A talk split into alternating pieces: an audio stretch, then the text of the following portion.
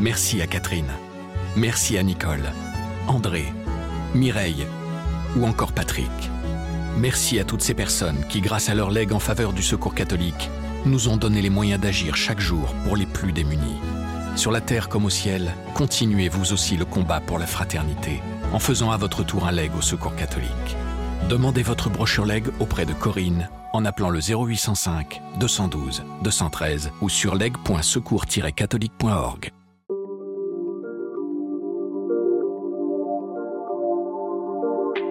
vous êtes dans l'espace, votre regard porte à 2500 km à la ronde.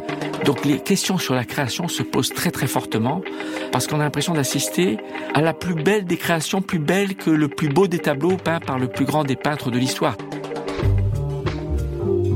Ingénieur et ancien astronaute français de l'Agence spatiale européenne, Jean-François Clairvoy a effectué entre 94 et 99 trois missions d'une dizaine de jours dans l'espace.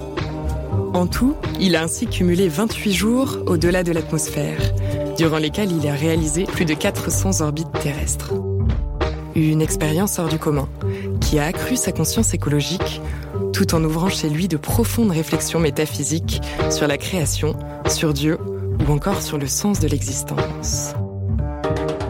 Alors que la course internationale s'accélère pour la conquête de Mars, le spationaute se dit intimement convaincu que le destin de l'humanité sera, un jour, d'apprendre à vivre ailleurs. Je m'appelle Malo Tresca, je suis journaliste à La Croix et j'ai rencontré Jean-François Clairvoy. Dans ce podcast, des personnalités qui ont fait l'expérience du danger nous confient leurs grands questionnements spirituels. Vous écoutez la troisième saison de Place des religions. Bonjour Jean-François Clairvoy. Bonjour. Nous vous rencontrons aujourd'hui à moins de deux semaines du départ, le 22 avril, de Thomas Pesquet pour la Station spatiale internationale, dont il s'apprête à devenir euh, le premier Français commandant de bord. Vous-même, vous, l'aviez déjà accompagné depuis la France entre fin 2016 et mai 2017 pendant sa première mission là-bas. Alors comment est-ce qu'on vit une telle expédition à distance depuis la France? En fait, euh, aujourd'hui, les liaisons Internet très haut débit nous permettent d'avoir de très bonnes images, d'avoir euh, des conversations en temps réel. Aujourd'hui, il est en quarantaine, donc il est concentré, comme tous les astronautes qui, en fait, ne font que leur job. Comme on dit, euh, c'est décevant, mais quand on nous demande ça fait quoi de partir, d'aller dans une fusée? Alors c'est évident que pour un non-professionnel comme vous, je vous place demain dans une fusée, vous avez toutes les raisons d'être soit excité ou angoissé. Mais l'astronaute, en fait, il fait ce pourquoi il s'est préparé depuis des mois et, et parfois des années, et il sait que ce jour-là, cette heure-là, son job sera de s'équiper de sa combinaison, de tester la communication, de bien s'installer, connecter son oxygène. Donc en fait, on le refait comme on a répété tous ces gestes dans le simulateur plusieurs fois, et on a l'impression de, de faire notre métier. Donc on est excité au fond de nous-mêmes, mais on est surtout concentré parce que c'est le moment où il ne faut pas faire d'erreur. Pendant la montée, c'est très dynamique, c'est très énergétique. Si on pouvait convertir en puissance électrique la puissance mécanique développée par les moteurs, on pourrait alimenter quasiment la France entière en électricité. C'est là que c'est gigantesque et énorme. Et pour un spectateur, comme je l'ai été huit fois, moi, passif, à regarder mes collègues partir, euh, j'en avais les larmes aux yeux, j'étais mu, j'avais rien d'autre à faire que me laisser euh, émouvoir par euh, ce spectacle lumineux, bruyant, euh, vibrant, parce que je ne fais pas mon job en tant que spectateur. Mais est-ce qu'on a peur pour ceux qui repartent depuis la France? Alors en fait, on a conscience du risque. Le risque, il est en gros de 1% de probabilité de perdre la vie dans une mission spatiale, tout confondu, le lancement, la phase orbitale, la rentrée dans l'atmosphère. Donc ça reste un métier à risque puisque pour le public, on n'accepte pas une probabilité aussi aussi grande. C'est plutôt un sur million, un sur dix millions. Lorsque vous prenez le bateau, l'avion, la probabilité de perdre la vie est très très faible. Mais dans les métiers euh, en environnement extrême, hostile, comme l'espace, comme le milieu sous-marin, il faut des professionnels qui savent exactement quel est le risque qu'ils encourent. C'est-à-dire, nous, nous comprenons un passager qui vole en avion, il peut ne pas savoir du tout comment vole un avion, comment un, pilote pilote l'avion, comment un pilote est entraîné. Nous, nous savons exactement à quoi nous sommes exposés. Nous acceptons ce que nous faisons et nous, nous savons où est le risque. Voilà. Donc, euh, c'est là la grande différence et on a quand même un pincement au cœur parce que on sait que c'est très, très émouvant sans pour autant que ça altère notre capacité d'être concentré, à réagir aux pannes. c'est ce pourquoi nous sommes formatés. Un astronaute est formaté à être problem solver, comme on dit en anglais. Vous aurez des problèmes et vous saurez les résoudre. Et 70% de notre temps d'entraînement consiste à nous entraîner à des cas de panne et combinaisons de panne. Voilà. Mais bien sûr, il y a aussi un petit pincement de jalousie parce qu'on aimerait bien être euh, avec eux là-haut, au sommet de la fusée, prêt à partir.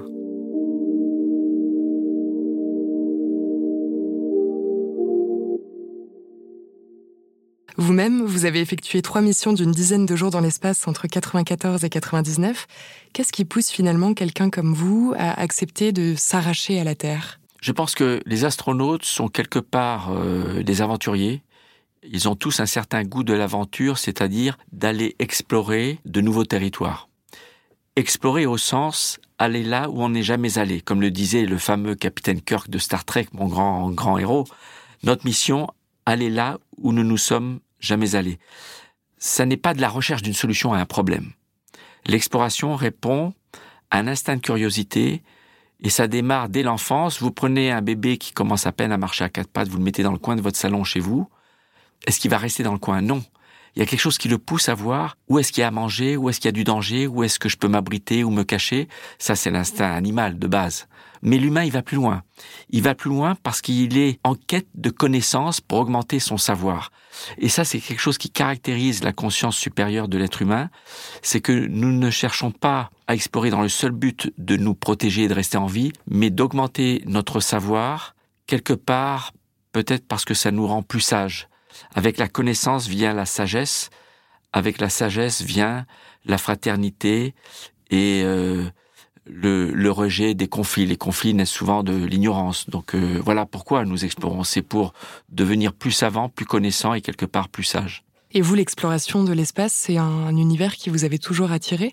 Alors pour moi, euh, enfant, je rêvais d'aller dans l'espace au sens propre et au sens figuré, mais pas d'être astronaute. Astronaute, c'est un métier. Moi, je rêvais d'aller dans l'espace pour voler en apesanteur, pour voir la Terre de loin, parce que mon père était pilote de chasse, parce que j'avais 11 ans euh, lorsque les premières missions Apollo sont arrivées sur la Lune et ça m'a ça m'a fasciné. Je me suis dit nous humains on est capable de faire ça. Et puis les adultes nous disaient à nous enfants quand vous serez grands vous pourrez le faire pour vos vacances. Donc j'ai grandi enfant comme étant une donnée que adulte je pourrais aller dans l'espace. C'est plus tard en faisant mes études d'ingénieur que j'ai voulu travailler dans le spatial parce que j'étais fasciné par la capacité de l'être humain à inventer, concevoir, fabriquer des machines qu'on envoie dans l'espace, parfois à des milliards de kilomètres, pour explorer euh, le système solaire, par exemple. Et c'était une forme de téléportation pour moi, une forme d'augmentation de l'être humain. Star Trek me fascinait par la téléportation. Dans Star Trek, euh, je vous rappelle, c'était la première série américaine télévisée qui se passe dans l'espace. Vous avez ramené l'insigne d'ailleurs aujourd'hui. Voilà, oui, le, de Starfleet, l'organisation pacifique qui cherche à rassembler tous les êtres vivants de la galaxie pour vivre ensemble. Hein. C'est un but pacifique, contrairement à Star Wars, qui est une histoire de guerre. Et la téléportation, c'est comment j'agis à distance. Si ça n'est pas avec mon corps, c'est avec des machines qui sont mes yeux, mes oreilles téléportés et je voulais être télécommandeur de sondes interplanétaires. Et c'est ce que j'ai commencé à faire. Mon, mon premier job a consisté à travailler sur la sonde franco-soviétique Vega, destiné à étudier Vénus et la comète de Halley. Donc euh, voilà, un astronaute, c'est quelqu'un qui a un peu le goût de l'aventure, euh, le sens de l'exploration, qui a envie de contribuer à cette grande quête, une des plus nobles de l'humanité, qui est la quête du savoir, et puis de vivre des sensations et des émotions extraordinaires, parce qu'on le sait, être dans l'espace, c'est hallucinant de sensations et d'émotions.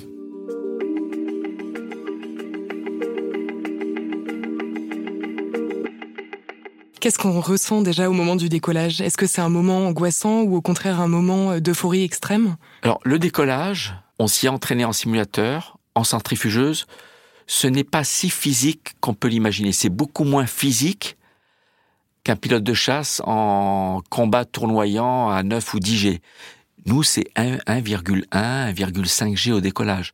Ça montre au maximum à 3 G, 3,5 pendant le décollage. Donc on est tassé très fortement sur le dossier de nos sièges. faut imaginer que quand on part dans l'espace, on est tous comme dans une petite chaise longue ou une chaise qui est tournée vers le ciel. Donc nous pressons par notre dos plutôt que par nos cuisses et nos fessiers sur, le, sur une chaise comme sur Terre ou dans un avion en vol horizontal. Donc euh, nos bras sont très lourds. On a du mal à atteindre les interrupteurs. Mais je veux dire, tout le monde pourrait le supporter. Par contre, psychologiquement, on sait qu'on part faire quelque chose de dingue. On va atteindre en 8 minutes et demie la vitesse de 28 000 km heure. Au bout de deux minutes, on est au-dessus de l'atmosphère, le ciel est noir, même en plein jour. Et au bout de 8 minutes et demie, je vous dis, on éteint les moteurs pour toujours. Et on est en orbite pour toujours. C'est extrêmement rapide. Et là, on regarde par le hublot et le ciel est noir, la Terre est magnifique, euh, belle et nous fait avoir des larmes aux yeux, et on bosse. Mais au moment où les moteurs s'allument et qu'on commence à monter, celui-là, personne peut nous le retirer. On est parti. On sera dans l'espace dans quelques minutes.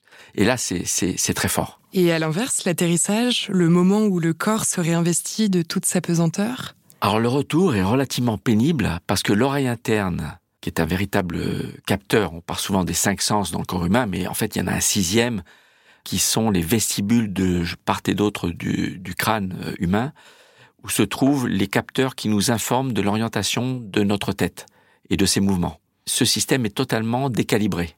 Le phénomène d'impesanteur a déboussolé ce système et quand on revient, on a perdu le sens de l'équilibre en plus, on se sent très très lourd. J'avais l'impression d'être en plomb, c'est-à-dire euh, de peser 10 à 100 fois mon poids normal. On a perdu l'habitude de sentir que les choses ont un poids. On ne sent plus son propre poids. On en arrive même dans l'espace à oublier qu'on a un corps. S'il n'y a rien qui vous gratte ou vous fait mal quelque part, vous regardez par le hublot en flottant euh, la Terre, le Soleil, le cosmos.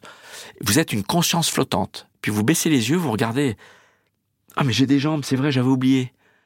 Donc quand on revient, tout ça revient. Donc très lourd, très pâteau et maladroit pour marcher, et un peu nauséeux, donc pas l'envie de repartir tout de suite. Mais c'est surtout la fierté d'avoir réussi une mission avec succès. Quand on revient et qu'on a réussi, on ressent après l'atterrissage qu'on a eu constamment une pression très forte sur les épaules, qui à ce moment-là où on n'a plus aucune responsabilité, on n'a plus en charge quoi que ce soit, cette pression de responsabilité s'évapore et c'est un soulagement et waouh, on a réussi. Et là, on est très fiers. Donc, je dirais, la première chose qui nous habite quand on revient, c'est la fierté d'avoir accompli la mission avec succès. Maintenant, le deuxième effet qui lui est physiologique, c'est de se sentir mal parce que on a perdu l'habitude de vivre sur Terre. Vous nous parliez euh, il y a quelques minutes de la probabilité très forte pour un astronaute de mourir dans l'espace, puisque c'était une probabilité de 1%. Vous-même, comment est-ce que vous avez dompté cette euh, peur mentalement? Alors en fait, dans le simulateur, qui est à haute fidélité, connecté au vrai centre de contrôle, qui voit venir les données comme si ça venait d'un vrai vol spatial, les instructeurs euh, n'ont pas droit de nous donner un scénario sans solution, mais ils injectent les pannes. Donc parfois on a la fuite de carburant, la fuite d'air, le feu à bord, un court-circuit, le manche de pilotage qui ne répond plus. Il faut trouver la solution. Alors au début de l'entraînement, on n'est pas très performant, il nous arrive de mourir rarement, hein. mais je peux vous dire quand on rentre chez soi le soir, on n'est pas fier. Mais à quelques semaines du vol, on est Superman en tant qu'équipage. Ils peuvent inventer le scénario qu'ils veulent, on se sort de toutes les situations. Donc comme ça, on construit inconsciemment, psychologiquement en nous, la conviction que quoi qu'il arrive, on pourra s'en sortir. Et c'est comme ça qu'on accepte le risque, qui est la probabilité que des événements redoutés euh, se produisent.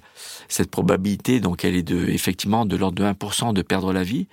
Elle est un peu plus grande de ne pas perdre la vie, mais de rater certains objectifs de la mission. Mais on l'accepte parce qu'on s'est démontré à nous-mêmes qu'on est très fort, très compétent. Voilà, nous sommes conditionnés au fait que ça ne se passera pas comme prévu, nous vivrons des anomalies, des pannes, et on s'en sortira. Et c'est cette préparation qui, en plus de nous rendre performants sur le plan opérationnel, nous prépare psychologiquement à accepter euh, le risque associé à notre mission.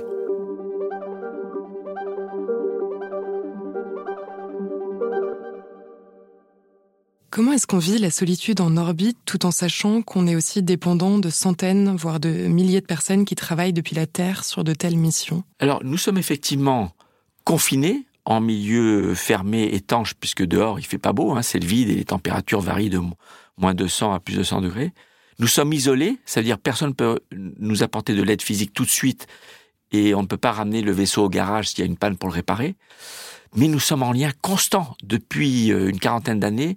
Nous sommes en lien radio quasiment constant avec les experts au sol et on peut appeler qui on veut. dans la station spatiale avec euh, le téléphone Internet, vous pouvez composer le numéro de téléphone de qui vous voulez, quand vous voulez, en parlant le temps que vous voulez, sans être facturé. Et c'est comme ça que des astronautes appellent leur famille tous les jours. Donc euh, la, la, solitude, elle serait plus ressentie si vous étiez confiné dans un vaisseau loin de la Terre. Ceux qui partiront vers Mars auront ce sentiment de solitude. Sauf si la première mission habitée se fait, comme je recommande depuis longtemps, par deux vaisseaux qui partent ensemble. Même si vous ne voyez pas l'autre vaisseau, qui est parti à quelques jours d'écart, ben vous pouvez parler en temps réel, vous savez que chacun peut sauver l'autre. Mais si vous êtes tout seul, là vous avez le sentiment de solitude. Mais depuis une quarantaine d'années, vous voyez la Terre, vous conversez avec la Terre, vous conversez avec vos proches, vous échangez des emails. Donc le sentiment de solitude n'est pas là. Euh, c'est plus un sentiment de séparation physique.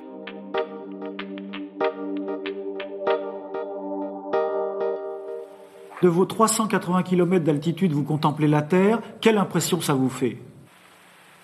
Toujours la même mon premier vol. Euh, j'ai du mal à m'en remettre. J'ai vraiment euh, le, fait de savoir que dans quelques jours je vais quitter ce spectacle, c'est assez triste. Euh, j'ai l'impression que c'est pas nous qui volons très vite autour de la Terre, mais c'est la Terre qui tourne très vite devant nous. Et c'est un spectacle qui est vraiment inoubliable et on ne veut pas manquer une seule seconde, même s'il y a des nuages, qu'on ne voit pas la Terre, c'est magnifique.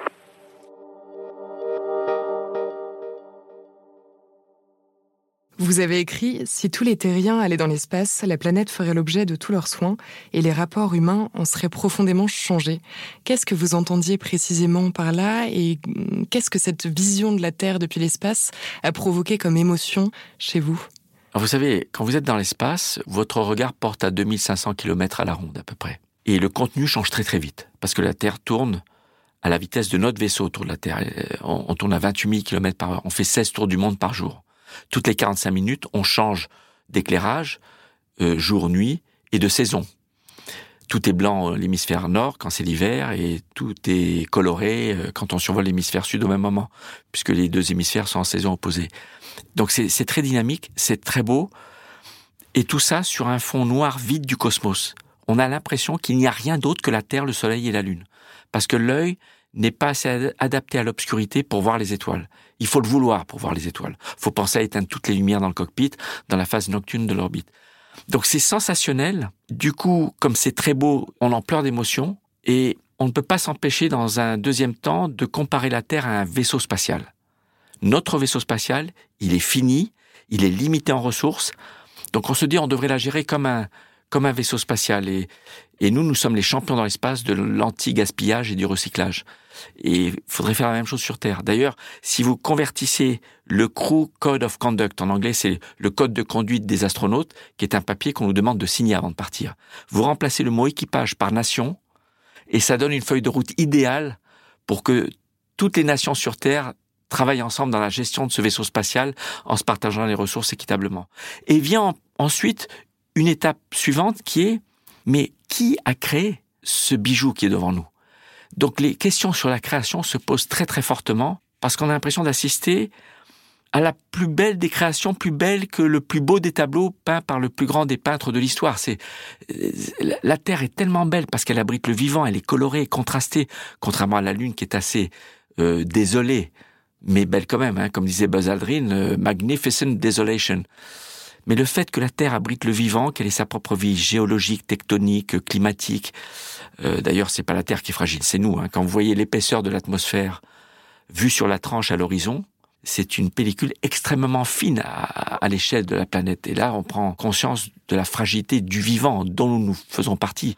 On n'a pas tous les questions. Ceux qui sont très croyants, mais ils ont leur réponse. D'autres euh, pensent que c'est le hasard, mais c'est difficile de penser que le hasard a pu faire un truc comme ça, parce que c'est. Et puis on se pose la question est-ce que nous sommes seuls ou pas? Euh, Alors on n'a pas la réponse, mais le fait d'être dans l'espace nous pousse à nous poser des questions beaucoup plus profondément que si on ne vivait pas cette expérience par soi-même, avec ses propres sens, avec ses propres yeux, son propre intellect qui se pose les questions. Et là, euh, on se dit effectivement que si tous les humains vivaient une fois cette expérience, ils auraient conscience que euh, nous sommes tous membres d'un même équipage, d'un seul et même vaisseau spatial. À vous entendre, en tout cas, ces voyages vous ont vraiment fait évoluer sur le plan spirituel. Probablement euh, dans le sens que les vols spatiaux m'ont fait me poser plus de questions sur la création, sur le divin, sur ce qui est supérieur à nous, sur notre rôle euh, d'humain individu sur Terre, sur le rôle et la mission de l'humanité. Par exemple, une question que je me pose. Il est écrit dans l'histoire du cosmos qu'un jour il n'y aura plus de vivants sur Terre. On le sait. On observe l'évolution des étoiles, des planètes, d'autres étoiles. Euh, euh, le Soleil va évoluer en géante rouge et, et longtemps avant que la Terre finisse d'orbiter autour du Soleil, dans quatre et quelques milliards d'années, la Terre deviendra inhabitable. Est-ce que c'est important de pérenniser l'espèce humaine en apprenant à vivre ailleurs ou pas hein, Comme disait un écrivain américain, les dinosaures ont disparu parce qu'ils n'avaient pas de programme spatial. Nous, on a la chance, humain, d'avoir une intelligence nous rendant capables d'aller ailleurs. Alors, je ne parle pas comme Elon Musk qui dit c'est une urgence dans les années qui viennent. Pour moi, on a des milliers d'années, centaines de milliers d'années devant nous. Mais si on n'apprend pas à vivre ailleurs, tous ensemble, un jour, il n'y a plus d'humains. Pour vous, la société est déjà prête à envisager de s'arracher de notre cocon terrestre pour partir vivre et mourir sur une autre planète? Je suis plutôt d'une nature optimiste. Je pense que ça fait partie du destin de l'humanité d'un jour apprendre à vivre ailleurs, à commencer par Mars, même si ça devra être en atmosphère artificielle tout le temps. On ne pourra jamais respirer à l'air libre sur Mars. Mais en attendant, dans quelques milliers d'années peut-être, d'être capable de voyager vers d'autres planètes, d'autres systèmes solaires, et de devenir une espèce multiplanétaire. Je pense qu'on a les moyens intellectuels, le savoir-faire, le savoir faire faire, savoir faire faire par l'industrie, et j'espère le savoir spirituel pour comprendre cet enjeu qui dépasse le monde matérialiste et la loi du marché qui domine nos sociétés aujourd'hui. Pour qu'à long terme, euh, eh bien, il y ait toujours des humains dans l'histoire de l'univers.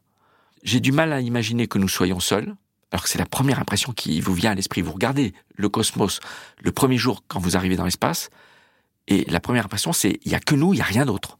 Mais quand vous éteignez toutes les lumières, que vous finissez par voir toutes les étoiles qui ne scintillent pas parce qu'on ne les voit pas à travers l'atmosphère, qui est responsable du scintillement quand on les regarde depuis le sol, il y en a tellement que vous dites c'est pas possible. On n'est pas seul. On n'a pas la réponse. On cherche, mais comme disait Hubert Reeves, l'absence de preuve n'est pas la preuve d'absence. Mais ça, c'est deux choses. J'aimerais bien, avant la fin de mon existence, avoir un début de début de réponse à cette question est-ce que nous sommes seuls ou pas dans l'univers? Et puis j'aimerais bien que l'humanité, elle persiste dans toute l'histoire du futur à l'infini. Je trouverais ça dommage que toute la sagesse qu'on a fini par faire progresser depuis euh, l'Homo sapiens, sapiens sapiens, et j'espère qu'un jour l'espèce humaine devienne une espèce la plus exemplaire, la plus sage et la plus parfaite, euh, et que pour ça, elle, puisse rester pour toujours existante dans l'univers. Mais bon, il faut aller dans l'espace pour se poser ces questions et, et peut-être délirer un peu comme ça. Mais vous ne semblez poser aucune limite à la conquête spatiale alors? Vous savez, la limite, c'est celle de l'imaginaire et des lois de la physique on ne peut pas contourner les lois de la physique. Pour aller dans l'espace, aujourd'hui, il faut une débauche d'énergie colossale. La navette spatiale, au bout de deux minutes, elle met en place une puissance mécanique de 45 gigawatts. C'est en électricité la puissance de la France entière, tout utilisateur confondu, TGV, usine, au mois d'octobre. C'est énorme. Il faudra maîtriser les replis de l'espace-temps pour voyager dans l'espace sans avoir besoin de débauche d'énergie. On, en est loin encore.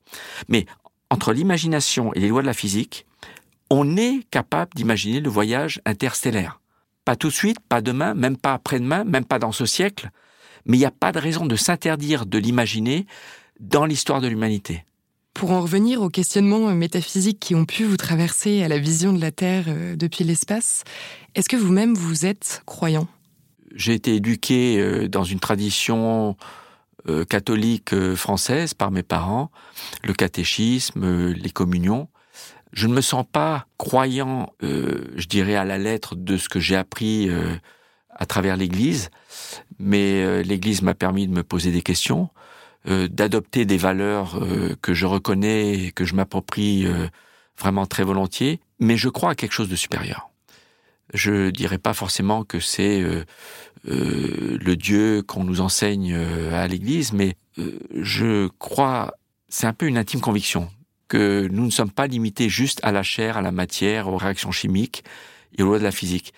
J'aime croire qu'il y a quelque chose de supérieur, mais que je ne saurais pas euh, concrétiser. Et j'aime bien en discuter avec euh, mes collègues euh, musulmans ou athées ou bouddhistes. Ou, et ces discussions souvent qui nous mènent assez loin, même si à la fin on n'a pas forcément la réponse.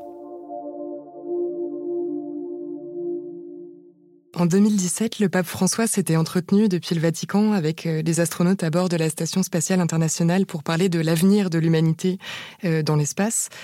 Qu'est-ce que ça vous a inspiré, cette démarche euh, à la croisée entre euh, la religion et les prouesses technologiques et techniques? Ah, Pour moi, c'est relativement indissociable. D'ailleurs, dans l'histoire, euh, la science a souvent progressé à travers des religieux. vous savez que c'est un moine belge qui a développé la théorie du Big Bang. Vous connaissez l'anecdote de Stephen Hawking, grand astrophysicien qui est cosmologiste, qui rencontre le pape, Jean-Paul II, qui lui dit, écoutez, après le Big Bang, je veux bien que ce soit vous qui ayez les réponses, mais avant, c'est notre affaire. mais je pense qu'il y a trois choses qu'il ne faudrait pas dissocier, qui malheureusement le sont souvent. C'est euh, les sciences, l'art et la religion. Il ne faut pas que chaque domaine marche sur les plates-bandes de l'autre, mais c'est très important qu'il y ait des échanges, que chacun reste ouvert aux discussions, au raisonnement de l'autre. Je pense que l'art a besoin d'inspiration et parfois spirituelle. Euh, la religion a besoin de la science. La science a besoin de croyances parce que la science progresse souvent par des pulsions, des rencontres au hasard, mais aussi par euh, les réflexions religieuses. Et on a besoin de l'art, de l'art, l'art qui est une, des façons universelles de communiquer. Vous savez, il n'y a pas beaucoup de langages universels. Il y a les mathématiques, il y a l'art, la musique, et puis euh, la spiritualité. De telles missions mettent très longtemps, évidemment, à être préparées, mais si on faisait abstraction de toutes euh, ces contraintes de préparation ou du chemin que vous avez pris aussi ces dernières années, si on vous le proposait, vous seriez prêt à repartir euh, demain matin pour une nouvelle mission? Ah oui, tout de suite. Alors, si c'est un vaisseau que je connais très bien, d'accord. Si sur, sur un vaisseau que je connais pas du tout, par exemple, je pense que le premier équipage qui partira en direction de Mars, qui n'inclura peut-être pas d'ailleurs le poser, parce que c'est très compliqué de rajouter la descente et la remontée à la surface, mais au moins le vol orbital, c'est très important que l'équipage s'approprie le vaisseau comme étant une extension d'eux-mêmes, et que ce soit leur maison ou leur nouvelle planète. Si vous gardez en tête que vous êtes en mission et que votre vie normale est là-bas sur Terre, euh, ce sera très difficile. Et le seul moyen psychologiquement d'être à l'aise, c'est de vous approprier cette extension de vous-même que constitue votre vaisseau avec toutes ses ressources. Et, pour ça, il faut être impliqué très tôt dans la définition, la conception, euh, les essais, pour que ce soit vos choix d'interface aux machines, vos choix de redondance, vos choix d'acceptation du risque et, des, des contraintes de sécurité. Mais je pars tout de suite, évidemment. Vous venez d'écouter un épisode de la troisième saison de Place des religions. S'il vous a intéressé, n'hésitez pas à le partager et à vous abonner à notre podcast. Place des religions est à écouter sur toutes les plateformes, sur le site et l'appli La Croix.